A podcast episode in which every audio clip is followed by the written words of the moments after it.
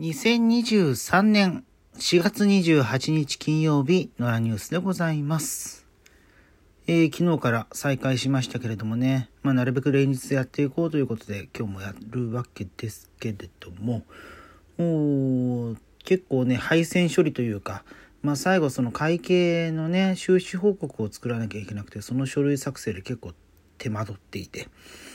うん、まあ、あの、CDR で選管、選挙管理委員会の方から渡されてるんですけど、それが全然ね、ひかあの開けなくて。で、今日改めてあの選管に、もういろんなパソコンで試したんですけど、開けなくて。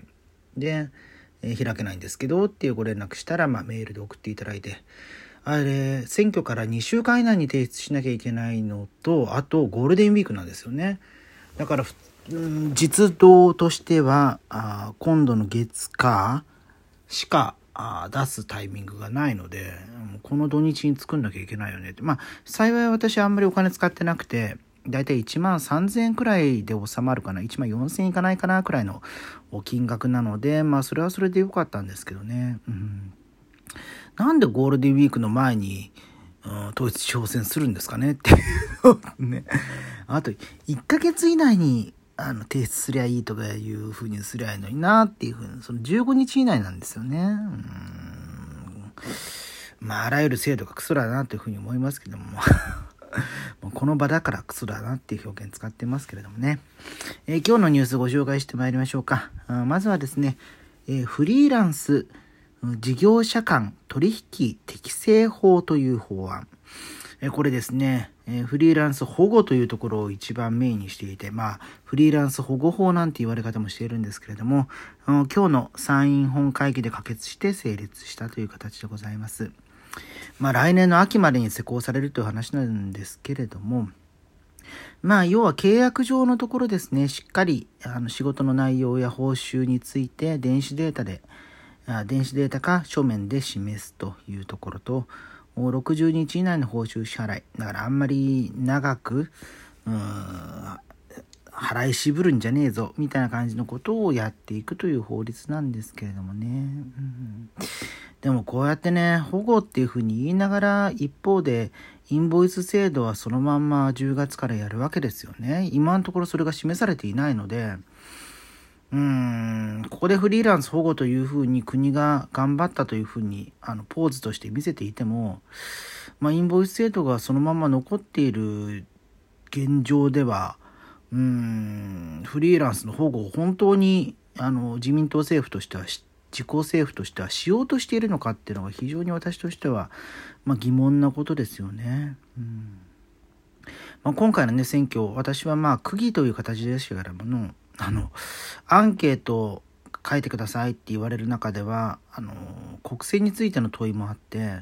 国政についての質問をなんで区議選でするんだっていうのはすごい腹立ってたんですけどただまああの聞かれたからにはまあ自分の考えっていうのは個人的な考えとして示していたんですが、まあ、その中でインボイス制度についても聞かれまして、うん。まあ、個人的にはあのもともとねその誰しもが適正なあ平等に税金を払うべきだっていうのはありますし、まあ、今まで益税になっていたことに対するその是正の措置っていうのは何らか必要なんじゃないかなっていうのは分からなくもないんですよ主張としては。うん、ただなかなかその移行期間がないこととか、うん、そもそもその事務手続きが大変すぎる。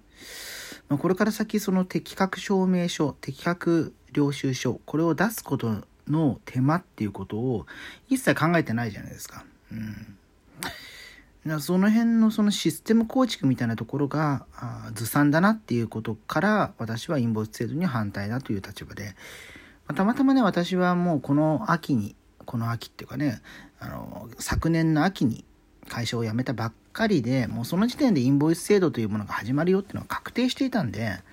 うん、だから余計覚悟できてる部分はあるんですけどいやそれにしてももうちょっとこの事業者側の負担を軽減するような形にしてくれよっていうのはありますし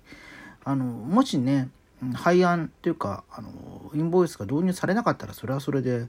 うん、私はそっちの方がいいので、うん、というのは思ったりしながら。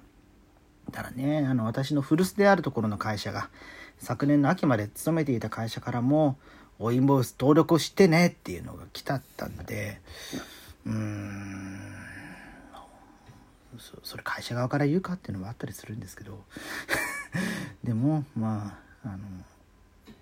うん、まあね、あの、ご縁がある会社なんでね、まあ、私は登録していますよということだけお伝えしておきます。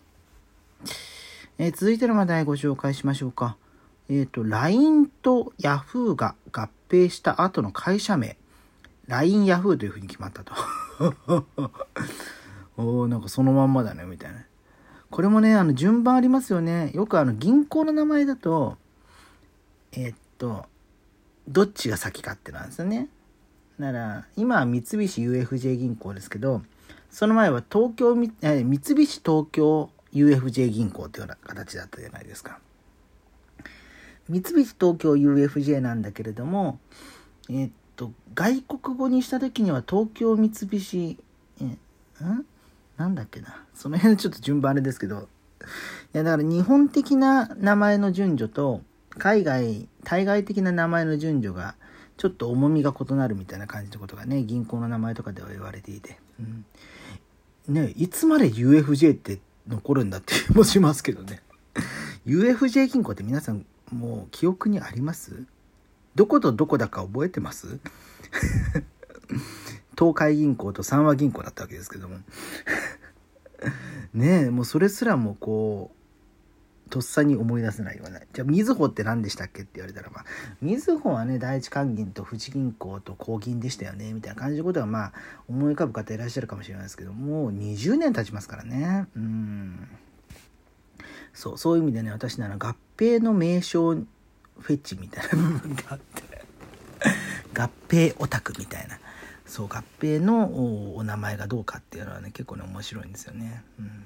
まあいいや。えっと。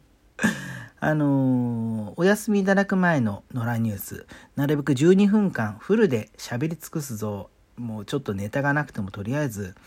えー、引き伸ばすぞみたいなことをこう持論にしてた部分があったんですが。まああのこれから先は無理をしないということが人生で一番大事だというふうに思っておりますので、えー、8分満たない7分数十秒の時点で、まあ、今日はこの辺で終わらせていただきたいと思います。それではまた次回です。